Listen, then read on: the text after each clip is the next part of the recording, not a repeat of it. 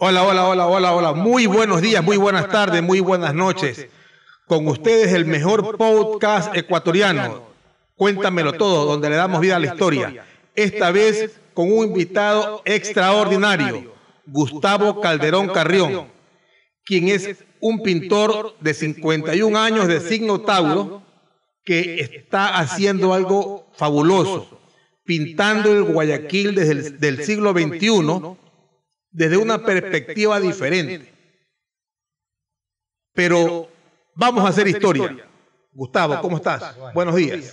Gracias por la invitación. Cuéntamelo todo, Gustavo. Cuéntamelo todo. ¿Quién es Gustavo Calderón? Bueno, Gustavo Calderón es un tipo que nació en 1970, eh, el 11 de mayo.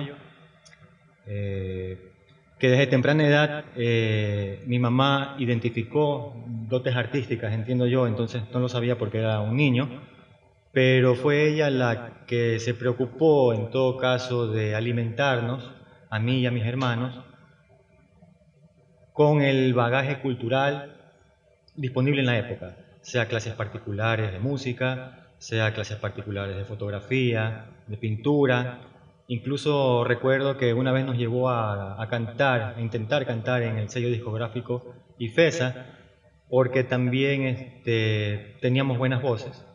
Y, se animó, pero éramos pequeños, éramos vergonzosos, éramos, éramos este, no sé, eh, niños que preferíamos en todo caso este, jugar juegos infantiles y, y en ese ámbito nos desarrollamos. Y nos... Es que ese es el arte. El arte nace como un juego en que tú empiezas rayando papeles, embarrando paredes, pegando figuras, pegando figuras, que luego eso va construyéndose y grabándose en, en la mente del artista y va evolucionando.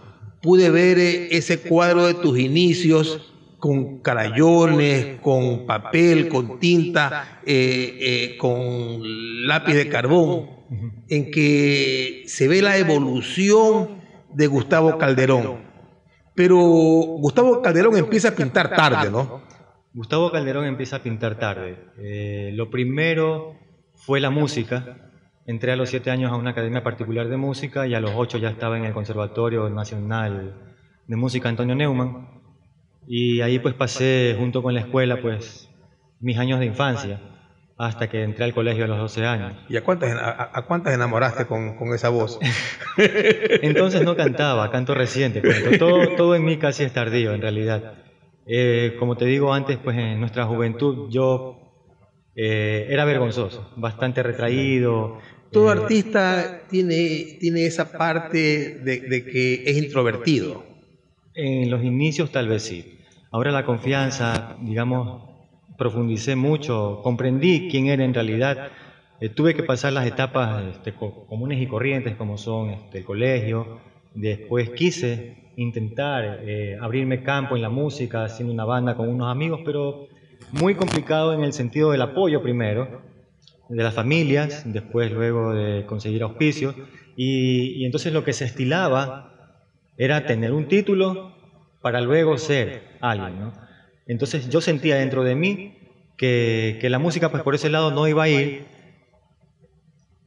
suplí la música con la literatura. Empecé a leer y una vez que empecé a leer empecé a escribir también. No sabía que podía escribir, pero empecé a escribir. Y entonces ya la música no me importó tanto y pude compaginar mis estudios, mi carrera universitaria. Decidí ser ingeniero civil, estudiar la carrera Mientras tanto, trabajaba cuando podía, escribía siempre, leía siempre, pero mi idea siempre fue lograr el título para después ya dedicarme a hacer lo que yo quiero ser sin que nadie me esté diciendo necesitas hacer esto o del arte. No vas a vivir en, nuestro país o tener el respaldo. En nuestro país siempre hay eso de que ¿qué quieres ser?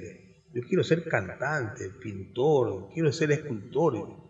Y, la primera pregunta de, los padres, de nuestros padres, ¿y de qué vas a vivir? ¿Quién te va a mantener? O sea, está de por medio el fracaso, de, porque nadie vive del arte.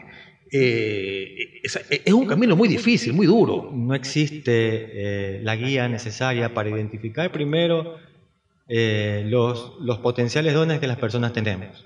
Es decir, a todos nos meten en el mismo paquete educacional Y entonces ahí vamos los que somos físicos, los que somos químicos, los que somos biólogos, los que somos artistas, escultores, pintores. Obviamente, pues los más vagos siempre somos los que no nos atraen las ciencias, pero, pero pudiéramos perfectamente despuntar en otras áreas, en la creatividad. Imagínate, imagínate si a Gustavo Calderón lo hubieran descubierto a los 20 años. Te conocí hace aproximadamente dos meses. Fue exactamente, tú me escribiste por enero, finales de enero, eh, fuiste al, almacén eh, por el 15, 10 de febrero. Eh, les voy a contar algo. Gustavo, yo lo conozco por el TikTok, que me contacta, conversamos, me invita a su estudio. Porque tengo una, colección de botellas. Sí, y, que, que, va a ser mía. y entonces me, invita, me invitas a tu galería de arte. Y esta galería de arte en realidad termina siendo tu taller, pues, donde tú te expresas en todo ámbito que tenga que ver con el arte.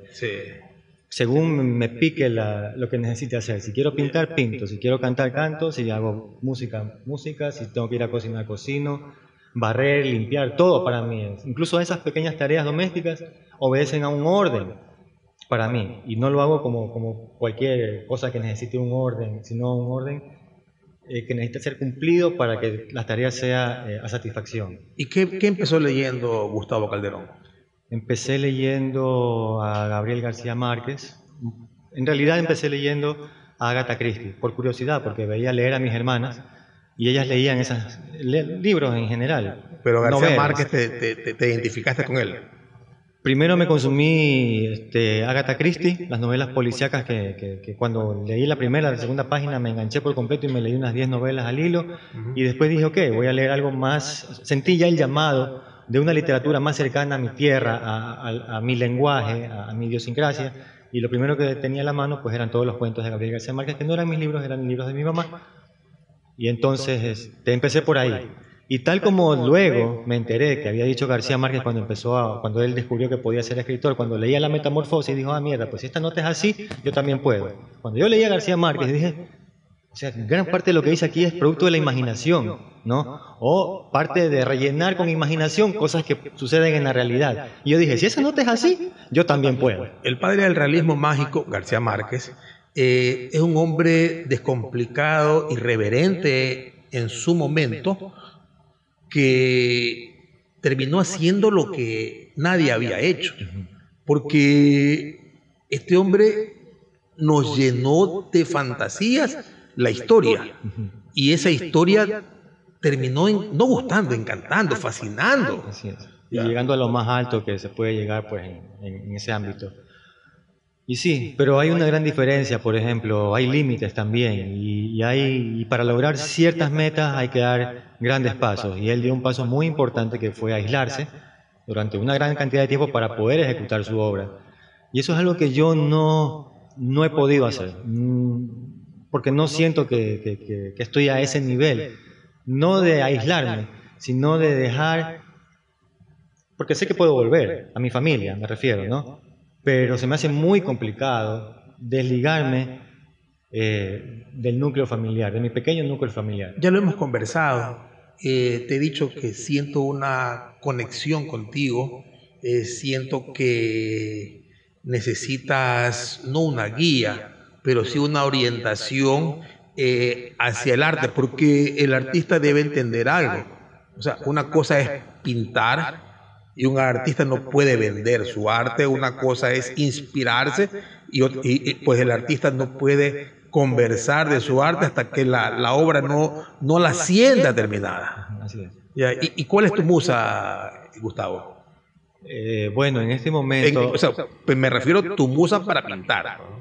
El deseo primero de pintar. Tengo una, una conexión eh, con la ciudad, ya tengo desde que empecé, desde que llegaron los colores a, mí, este, que siempre han estado, pero, pero llegaron a mí claramente en el año, hace unos seis años, en el 2016. Eh, y entonces este, pude explorar y, pude, digamos, tener la valentía de poner esos colores eh, sobre superficies. Y esas superficies pues me empezaron a mostrar cosas, imágenes que no sabía que estaban dentro de mí. Y de pronto pues la ciudad, la ciudad me, me, llama poderosamente la atención eh, por muchas cosas, por la gente, por cómo piensa el guayaquileño, por cómo nos tratan las autoridades, por los servicios que, que merecemos y no recibimos. Entonces todo eso se vuelve un caos en mí, porque por un lado hay una imagen eh, tergiversada de, ciertos adornos, pero la realidad es completamente diferente. Tu música inspiradora es Guayaquil. Es el dolor, sí, el dolor que, que, yo siento al que está arrastrado ¿y cómo, ¿y cómo ve Gustavo Calderón a Guayaquil? En decadencia, en decadencia, una clara decadencia. Si tú tuvieras que, que, que verla, calificarla dentro como una mujer, pues, o sea, ¿qué, ¿cómo es esa mujer, esa, esa, esa ciudad? ¿Cómo, ¿Cómo es la mujer Guayaquil? Es una pregunta difícil porque, porque no se trata de hacer analogías, eh, pero ahorita Guayaquil es una chica descuidada. Sí. No es una analogía. Eh, eh, estamos conversando para que tenemos que transmitir una idea, tenemos que transmitir una, una visión de tu obra. Entonces tú ves eh, a ese Guayaquil descuidado. O sea, a Guayaquil lo he visto desde cero. A Guayaquil cierro los ojos y veo su planicie desnuda y ya sé cómo era antes de que todo, eso, de todo esto existiera, De hecho, ya lo tengo plasmado en un cuadro. Un pasado caótico y un futuro aparentemente brillante, pero que poco a poco o a grandes pasos en realidad se va degradando. Y eso es lo que me transmite la ciudad eh, los tonos, los colores, las degradaciones, las estructuras. Eso te iba a preguntar, o sea, ¿y, para ti Guayaquil de qué color es? Es un multicolor grisáceo. Es eso, un multicolor grisáceo. Un multicolor que, va perdiéndose cada vez más. O sea, tú, tú no ves un, En lo próximo, un Guayaquil recuperado, no. Yo lo veo decadente tú ves un Guayaquil decadente. Pero de la decadencia, del caos, eh, hay una chispa siempre, que, es el renacimiento de, las ciudades o de los países. Debería surgir una luz, pero una luz en la que todos nos pongamos de acuerdo para tratar de salir y entender de una vez por todas lo que significa el bien común. Mientras no sepamos diferenciar entre lo egoísta y el bien de la comunidad, lamentablemente no vamos a poder surgir. Ahora, vámonos, hagamos un viaje al pasado, ¿no? Eh, en el año 38, si mal no recuerdo, llega a Guayaquil José María Rogrox Andaverro y él dibuja al Guayaquil, hace una serie de, tintas de Guayaquil, eh, una serie de, de óleos de Guayaquil, y ese Guayaquil que nosotros siempre nos fascinamos, pues, ¿no? La calle del Conchero, la calle de la Industria. Eh, él dibuja ese Guayaquil que conoció, tal cual. No te puedo decir que es una fotografía de ese Guayaquil, pero fue la realidad que, que, que, nos dejó, si mal no recuerdo, en unos 30 o 32 dibujos. Me refiero exclusivamente a la tinta. Luego sale de, la ciudad a pintar eh, los árboles, a pintar eh, cierto paisaje. Pero ese Guayaquil de José María Roro Oxandaverro, sinceramente, han, han pasado algunos pintores más y no ha podido ser, no hay otra esencia de ese Guayaquil. Nadie más ha interpretado a Guayaquil. Y esta conversación la he tenido con algunos pintores que les he dicho, pinten a Guayaquil, porque desde Roura no hay otro pintor que deje un legado para la posteridad. Pero tú estás pintando ese Guayaquil decadente donde eh, vemos esos eh, cielos grises, poco celeste, inclusive sí, con toques naranjas, con toques violetas y veo un, Guayaquil que al que le pones un color, eh, un verde, un azul, un amarillo. Pero cuéntame, aparte de lo decadente que dices, ¿qué es lo que estás pintando de Guayaquil tú? El recuerdo, pinto el recuerdo de lo que mis ojos han visto hasta ahora. Eh, yo nací en 1970 y bueno, tengo memoria fotográfica desde 1972. Entonces, eh, siempre he mirado hacia el cielo. Nuestra generación es una generación que no tuvo distracciones eh, tecnológicas, digamos. Entonces, somos una generación muy observadora. Yo sobre todo soy muy observador eh, me gusta mucho fijarme en el cielo, en las nubes. De hecho, me estoy obsesionando un poco con eso porque, porque estoy encontrando coincidencias entre cosas que veo, pienso, sueño y luego veo en las nubes. Asimismo vi soles en toda mi infancia, en todos mis recorridos, cuando iba con mi papá a ver a mi mamá al trabajo, cuando íbamos a la escuela, cuando íbamos eh, era un chico que no teníamos información acerca de nada, de cómo cuidarnos. Primero no sabíamos dónde habíamos nacido, me refiero al planeta, ni qué es lo que teníamos que hacer como especie, como humanos, para sobrevivir en este planeta. No lo sabíamos. Toco este tema ¿por qué? porque me acuerdo que en esos largos viajes que hacía en auto, yo me pasaba viendo el sol, con los ojos bien abiertos, sol de, la caída del sol, cuatro y media de la tarde, cinco de la tarde, que era horario en el que salían la gente del trabajo, y no dejaba de ver el sol hasta que mis ojos se ponían azules, todo lo que yo veía era un círculo negro, mis pupilas quemadas por el resplandor, ¿no? Mm, además del viento que entraba por la ventana. Entonces con esos ojos nublados, y supongo yo que así debe ser la catarata más o menos, tontería de chicos, ¿no? Y me ponía a ver esas cosas. Entonces ahí vienen los colores, esas mezclas, esas... esas... Y, y te entiendo perfectamente. Ya, y ahora ¿Cuáles son tus referentes históricos o los pintores que más te gustan?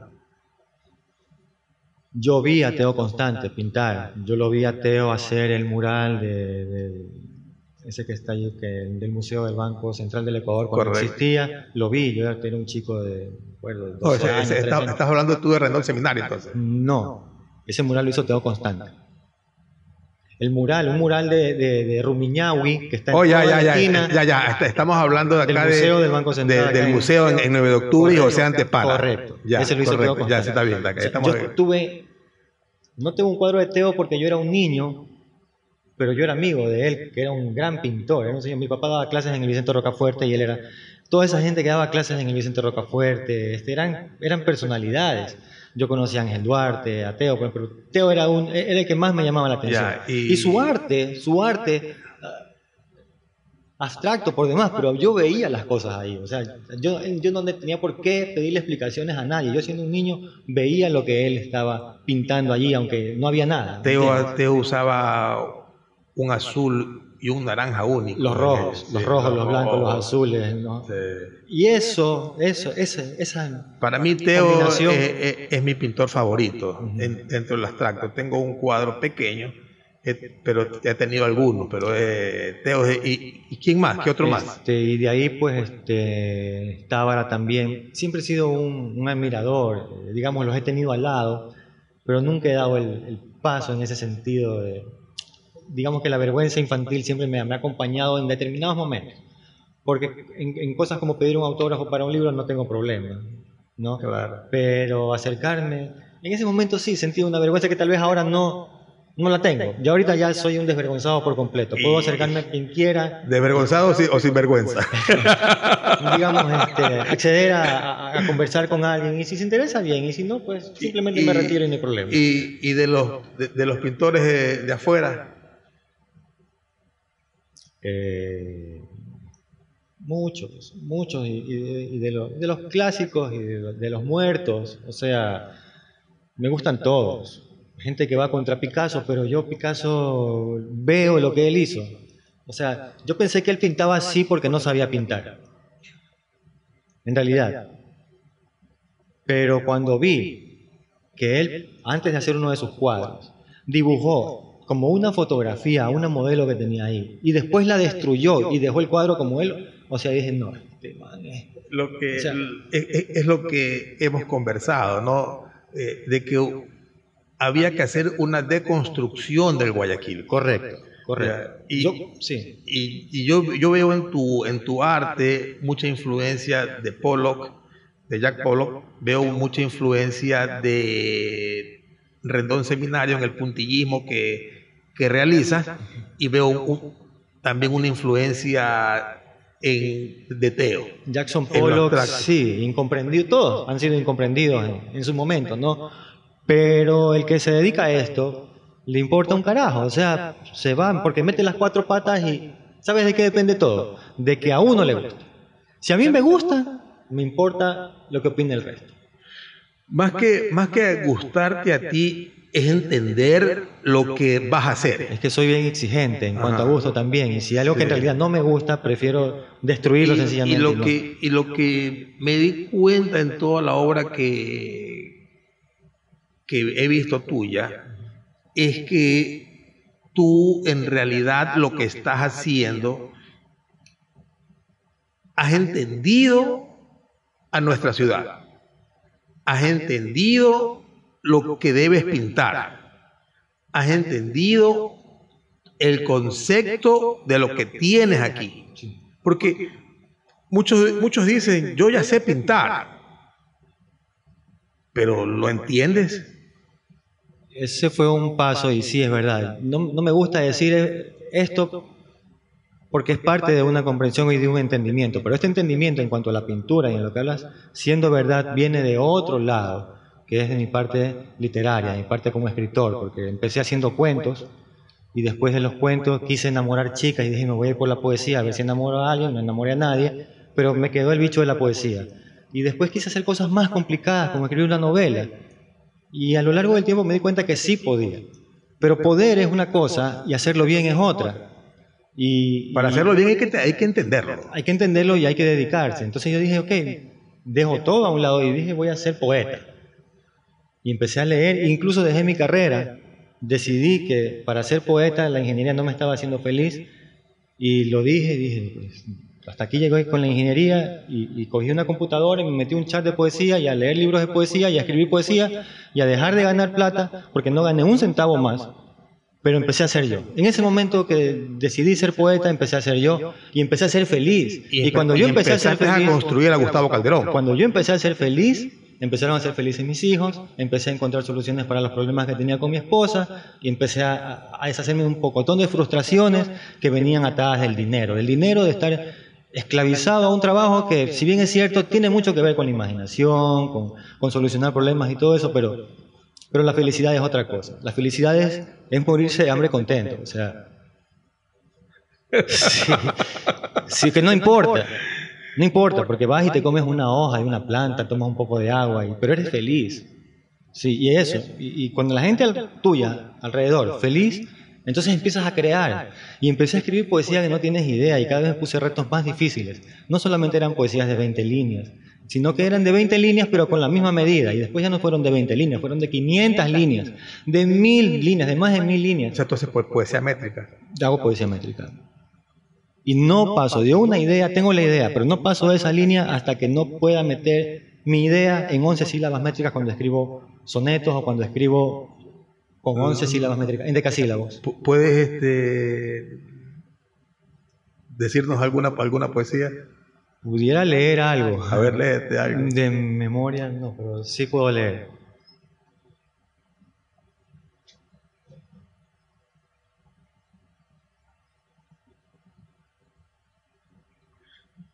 Es la manera de entender al artista. Cuando lo coge y vamos a escuchar algo escrito por Gustavo. Tarde por la tarde. No soy tarde, no soy todo, un tiempo que es relámpago y relámpago sonoro. Posa un tordo sobre el cardo, la propia rama del frío, y el frío es de un bosque quieto, de traslúcida impaciencia al pie del árbol la sombra, puliendo las piedras. Al fin, llego tarde y no soy tarde, sé que apenas soy abismo, sombra que llega a mi encuentro. Muy bueno, muy bueno. Entonces yo ya empiezo a entender mejor a, a Gustavo Calderón, porque eh, Gustavo es un hombre que se ama, que ama y que ama lo que, lo que hace. Y que le ha puesto color a Guayaquil y estás haciendo un llamado, porque eso de incluir dentro de la obra de arte tuya una torre Eiffel, o estas grandes obras que tú metes ahí dentro de, de la pintura. De tu pintura. Cuéntame esa, esa parte, Gustavo. Como todo chico y empezado, eh, empecé a consumir literatura latinoamericana, este, pues los García Márquez, los Vargas Llosa, los todos emigraron a, Europa, a París, a Francia, a, esos lugares eh, donde ellos encontraron la vertiente artística que necesitaron para ser grandes escritores. Y yo, como identifiqué que, que por ahí me podía ir también, siempre quise escaparme, coger ese barco. Me da miedo volar, pero en el último de los casos, tener la posibilidad de subirme a un avión, irme, fugarme, no tener la responsabilidad con nada, no sentirme atado a nada. E irme y experimentar esa parte del arte que es ser escritor allá.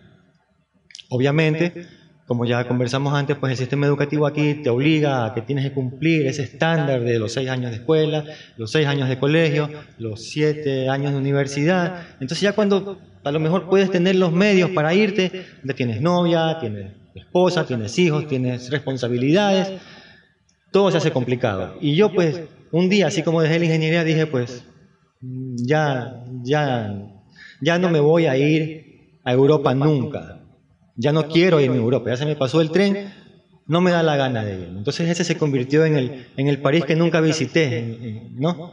entonces, pero como no pude ir, y lo puedo pintar, pues lo puse ahí en medio de mi ciudad y ahora lo tengo en algunos cuadros. Este. Y de hecho el primer cuadro que pinté, cuando llegaron a mí los colores, fue ese palé que está allí con, con la, torre, con la torre Eiffel, que, que ya todo, todo obedece a esa conexión en cuanto a color, en cuanto a tema. No, lo entendía entonces. Cuéntame, de ese cuadro que está atrás tuyo. Este cuadro de esta mujer de aquí es porque porque tuve que hacer un cuadro, empecé a pintar en lienzo, porque como, como soy chiro, entonces este, pinto sobre todo, sobre madera, sobre cartón, sobre las paredes, y a mis amigos empezaron a gustarles mis cuadros que estaban en, en, los murales que están allá afuera. Le digo, no, pero es que está en una pared, no te lo puedo vender. Entonces me dice, maricón, tienes que pintar en, en lienzo, pues para que puedas vender. Pero, pero no, me cuesta mucho, me cuesta mucho vender, ya que toque el tema, porque cada cosa que hago no lo hago para vender, lo hago porque soy yo, porque quiero expresarme, porque quiero que me guste y porque quiero arreglar mi espacio para seguir creando necesito invadirlo de cosas que me gustan.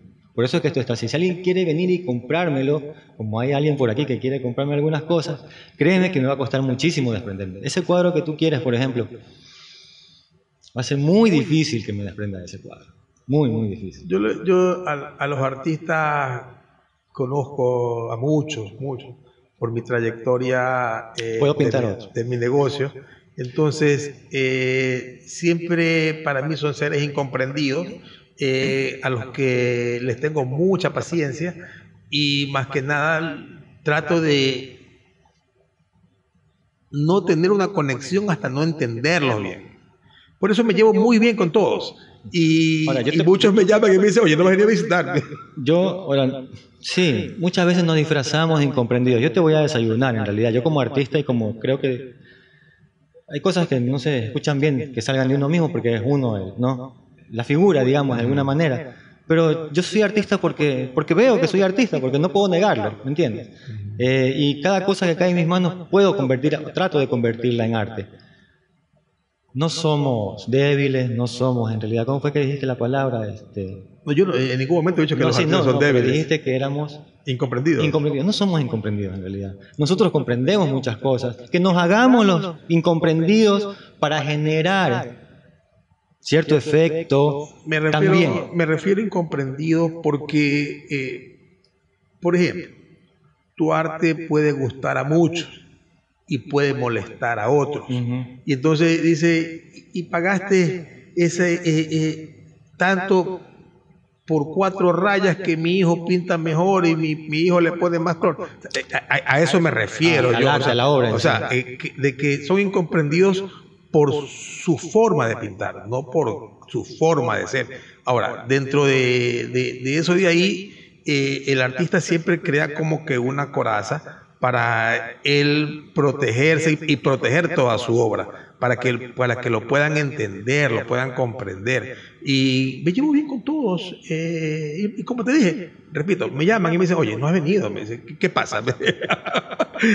Bueno, tienes un ángel en realidad que apacigua, debo admitirlo, porque, porque sí es verdad, a veces, este, eh, por la, no quiero justificarme para nada, pero a veces la cantidad de cosas que, que hago, no me gusta este, manipular el tiempo de nadie, entonces este, me gusta hacer, no sé por qué, pero cumplir con, los horarios que me pongo, eh, sobre todo con la palabra que, que doy, que es muy importante para mí, porque como dinero no tengo, lo único que, valioso que yo tengo es mi palabra, tengo que cuidarla muchísimo, eso sí. O sea, si yo digo que algo, es que eso es lo que va a suceder, o pretendo, y jamás, jamás prometo algo que tengo alguna mínima duda de que no voy a poder cumplir. Nunca prometo algo que, que no voy a poder cumplir. Dentro de esa conexión que empecé a tener contigo el día que vine y tocaste el piano y tengo grabado ahí tres minutos que aún no se han subido, se van a subir en su momento, eh, yo logré conocer a un hombre mucho más allá de lo que cualquier persona, ser humano, te va a ver. Eh, hay mucho en ti. Tienes que seguir destrozando ese Guayaquil, llenando de colores y vida los lienzos. Ya vamos a hacer un recorrido para contarles a, los amigos. a los amigos en nuestra plataforma que invito a darnos like en el podcast y a seguirnos en las diferentes plataformas de YouTube, Spotify, Apple y la otra se llama este TikTok e Instagram. Ya, entonces eh, para que nos sigan, te conozcan y más que nada lleguen a entender eh, a Gustavo Calderón. Si quieren en algún momento venir aquí a pasar una tarde, eh, coger, eh, tener un espacio privado en el que puedan consumir bebidas, o sea, ¿cómo es ese tema? ¿Cómo lo manejas? Cuéntanos. Bueno, este es mi taller, digamos. Una- mi casa eh, que, en la que acumulé pues algunas obras y, y está decorada como, como un bar, ¿no? Sin, sin serlo en realidad. Sí, porque tú no eres bohemio. Si soy o no tanto, es otra historia, pero no vamos a ir por las ramas en todo caso. Este, yo estoy aquí todas las mañanas, generalmente desde las 9 de la mañana hasta las 4 y media de la tarde. Si alguien quiere este, venir a, a conversar o necesita un espacio, tomarse un vino, una cerveza, se puede. Eh, digamos, no soy bar porque es una casa, no tengo permisos de funcionamiento ni nada de eso, no es que atiendo al público. Pero sí, las personas que me van conociendo este, me visitan, tengo amigos que me visitan, artistas de teatro, de músicos, vienen con sus guitarras, "Eh, déjame tocar algo, y, y está ahí un escenario pequeño ahí que tocan, o sea, se sienten, y más que nada es pasar el tiempo entre amigos, podemos conversar, podemos jugar ajedrez, podemos pintar, podemos escribir, podemos cantar, podemos fumar, podemos cocinar, podemos hacer muchas cosas. Este es un lugar en el que, en realidad, antes de la pandemia nos reuníamos más seguido, hasta ahora, después de- del 2019, cuando empezó, no hemos podido levantar eh, el espíritu, digamos, de las personas que antes nos visitaban, pero pienso que poco a poco, gracias a este espacio que tú tienes, Giovanni, por la invitación a los chicos, ojalá que yo soy una persona que, aunque parezco gruñón, que sí lo soy también, no voy a mentir, este, me gusta hablar, me gusta enseñar, me gusta compartir, no me pidan que, que sea muy académico porque no lo soy, lo que doy En realidad es algo que viene de adentro mío, pero muchas veces no sé de dónde viene. Solo siento la conexión con, con mi entorno y con el universo, con el cosmos, con lo que sea que hay. Este, siento esa conexión y, y hago lo que en el momento que tengo que hacer algo, es inevitable que deje de hacerlo. ¿En qué cree Gustavo? En mí. 100% en mí. Si no creyera en mí, no haría nada de esto. Es decir, si me voy a poner a, a esperar, a pensar que la divina providencia haga algo por mí, pues. ¿Qué, no. ama, ¿Qué ama Gustavo? A mi esposa, a mis hijos y a mi arte. ¿Qué le gusta a Gustavo? ¿Qué come? El cerdo, la manteca, este, como vegetales. Me gusta el cerdo mucho. ¿Dónde le gusta ir a pasear a Gustavo? ¿Dónde le gusta viajar? En los libros, leyendo o pintando, en mi casa. Sí, no necesito irme. De hecho, conocí, más que haber ido a París, lo conocí muchísimo leyendo. No necesité. En realidad, cuando me leí un montón de novelas, yo dije, ya, ¿para qué voy a ir? Pues si ya, solamente leyendo Código Da Vinci, que no es la gran cosa, uno ya... Acompañémoslo a Robert Landon ahí a, ¿Y cuántos amigos tiene Gustavo? Mm, No tengo amigos, no voy a mentir. O sea, un amigo es algo muy especial. Alguien de que te acuerda su fecha de cumpleaños. Yo jamás felicito a nadie por Facebook porque eso es una, una farsa, ¿no? Eh, ni felicito ni, ni, ni contesto felicitaciones. Este, amigos, amigos. Un amigo es una pata, un amigo es alguien que en realidad sientes que te cubre las espaldas. y Eso es muy fregado conseguir. Yo puedo ser amigo de muchos, pero yo yo no creo que tengo así uno atrás mío ahorita. Mi esposa sí es mi amiga ahorita, pero amigo así como pata no. Y, Soy exigente, soy, digamos, eh, si vamos a hacer música y ensayar, pues me gusta hacerlo bien, no perder tiempo, entonces no soy de eso. Soy los que dice, oye, ya, ¿qué te pasa? Concéntrate. y Gustavo trasnocha. Antes más, me gustaba trasnochar para ver las pésimas películas que presentaba Gamavisión a partir de la medianoche, porque yo decía, para que me guste el buen cine debo consumir el, cine, el, el- el peor cine que pueda haber, y ese era, lo daba Gamavisión a partir de la medianoche durante muchos años. Entonces consumí unas películas que no tienes idea, las basuras que vi, pero, pero, pero eso fue lo que me ayudó a mí a reconocer lo que es las otras cosas. Y esta es tu facha de, de- de pintor, ¿no? No, esta es mi facha del diario en general. En realidad, cuando tú me dijiste que, que me ponga esto, eh, dije, no hay problema porque así puedo salir a Ah, yo pensé que, que, que, que- que tú pintabas así de ecoverol y... También, pero también pinto de cualquier, cuando, como, como me coja. O sea, no me, no me pongo ropa para, sino así es mi ropa para ir a comprar al supermercado también, o para ir a, qué sé yo, o sea, si estoy así, tengo que ir a recoger un diploma, pues voy. No, no la ropa no me hace. Cuéntame la historia de los tatuajes. Siempre hay una historia det- detrás de cada tatuaje. Sí, este, abrí, un, abrí un bar en el 2010, quise abrir siempre un bar, y lo abrí en el 2010, me fui contra viento y marea, pero aún así diciéndole a mi esposa que lo iba a hacer, y lo hice. Pero antes de abrirlo, una semana antes de abrirlo, yo dije, yo sé cuál es la preocupación de, de ella, ¿no? El alcohol, las mujeres y todo eso. Y dije, sí, bueno, pero, o sea, algo que quería hacerme era un tatuaje, y lo primero que se me ocurrió fue, pues, bueno, el nombre de mi esposa, me lo puse aquí, Lili, y y entonces, este, listo, dije, fui a la casa todo contento, ¿no? Dije, mi amor, no tienes por qué preocuparte, ¿no? Porque lo primero que va a ver las personas cuando entren a mi bar va a ser tu nombre. Y se molestó porque, ¿por qué te hiciste eso, Isa? ¿Por qué no me llevaste? O sea, digamos, se molestó en el buen sentido porque a lo mejor me quería acompañar o quería que le comparta. Por mi lado era darle una sorpresa, pero bueno, eh, aquí está Lili y todavía de, estamos. de ahí veo una rosa. Mi ciudad, Guayaquil. Yo, Guayaquil. Hice un cuadro de Guayaquil que, que lo hice en papel y lo pegué allá afuera y se destruyó por el sol, por el clima, la lluvia, lo que sea, pero lo tengo plasmado en mi brazo. Una, una radiografía de una rosa porque me encantan las plantas, mi firma, un dibujo de mi hijo. Tengo una lilia acá, una flor también en mi pecho. Este, un dibujo de mi otro hijo. Me gusta conmemorar, darle el valor a lo que yo veo que otras personas hacen y pasa desapercibido para todo el mundo. Este dibujo lo hizo mi hijo, y, y- pero yo lo tengo aquí en mi brazo porque esto es mi hijo. El otro, mi otro hijo hizo esto, y para mí los tengo aquí a ellos, y el nombre de ellos por acá, y este es un, esto es un dibujo mío que yo hice un poema, y son mis iniciales al revés, hice estas caras precolombinas, ¿sí la ves? Sí, sí, ya la veo. sí, sí. Yo pe- pensé que eran precolombinos. Sí, pero es una G y una C al revés, invertida. Y los hice en una computadora cuando uno dibujaba con un ratón así, ¿no? Y este es un pequeño poema mío que hice, porque el poema original del dibujo es un poema que me hubiera tomado todo el cuerpo. O sea, tú tienes a tu esposa sobre la piel, a tus hijos, te tienes a ti y tienes a tu ciudad.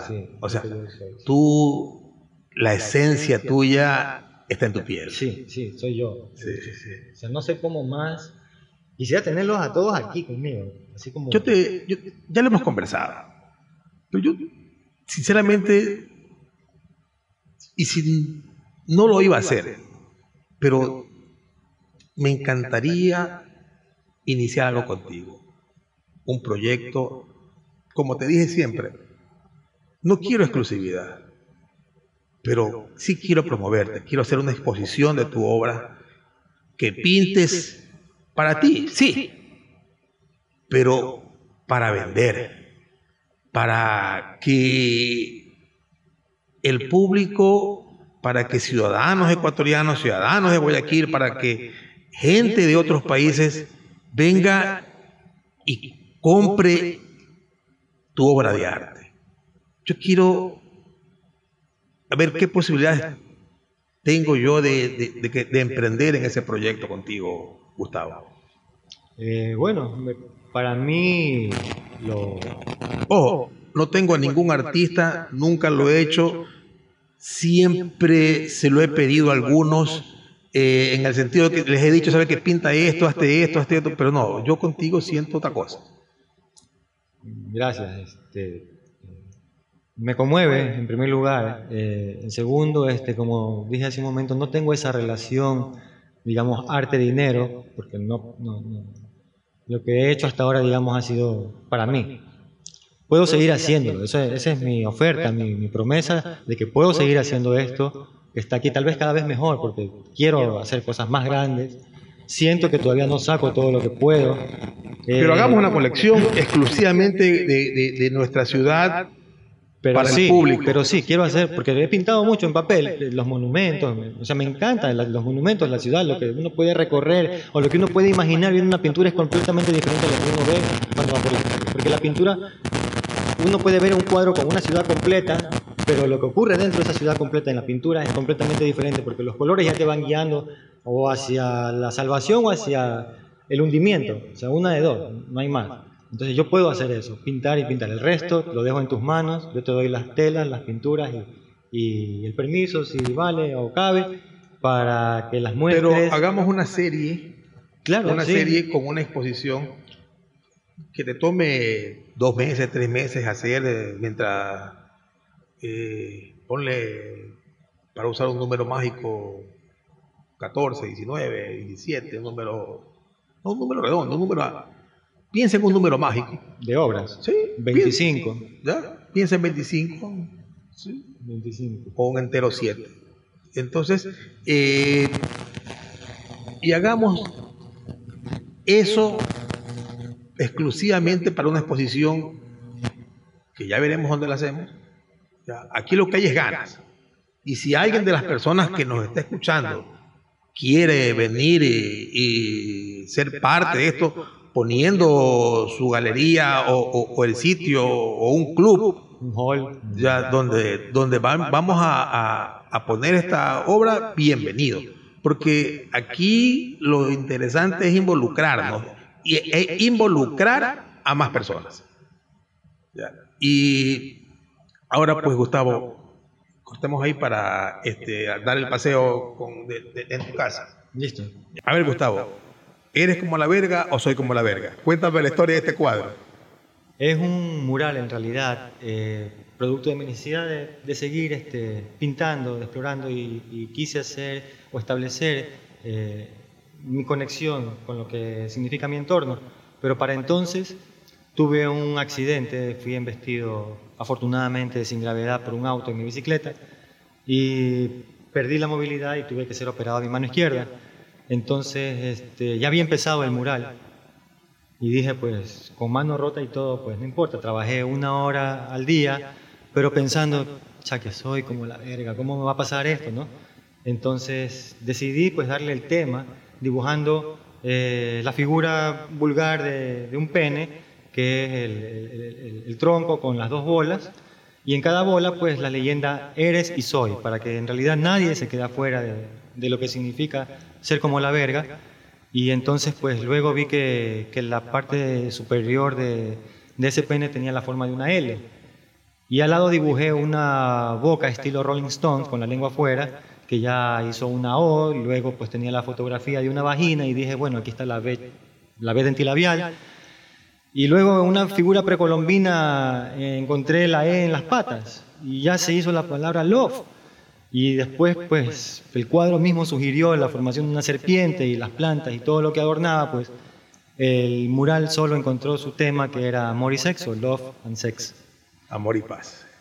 Y, y la paz viene después, pues, con el motivo africano que es lo, es lo que digo yo, la conexión, todo parte de allá, del África. Y ahí le encuentro yo la conexión porque viene después de esa connotación sexual cosmos, sexo y el jardín florido al final, para mí que es un mural en realidad. Sí. Ahorita que lo tocamos el tema, yo solo lo hice, pero ahorita que lo analizamos eh, está bonito, está Fuera de serie. chévere.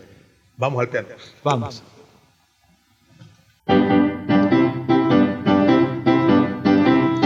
Yo era un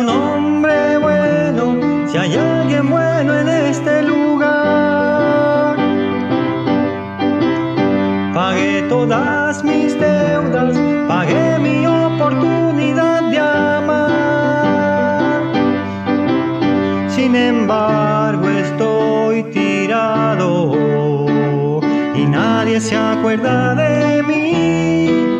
Paso a través de la gente como el fantasma de Canterbury. Me han ofendido mucho y nadie dio una explicación. Ay, si pudiera matarlos, lo haría sin ningún temor. Siempre fui un tonto que creyó en la legalidad. Arara, allá afuera, no sé lo que es la libertad. En tus manos yo aprendí a beber agua. Fui gorrión que se quedó preso en tu jaula. Porque yo corté mis alas y el alpiste que me dabas fue tan poco y sin embargo yo te amaba. Bueno y canto para ti siempre completo. Sin ti no pude volar en otro cielo. Pero me dejaste solo, confundido y olvidado. Y otra mano me ofreció el fruto anhelado.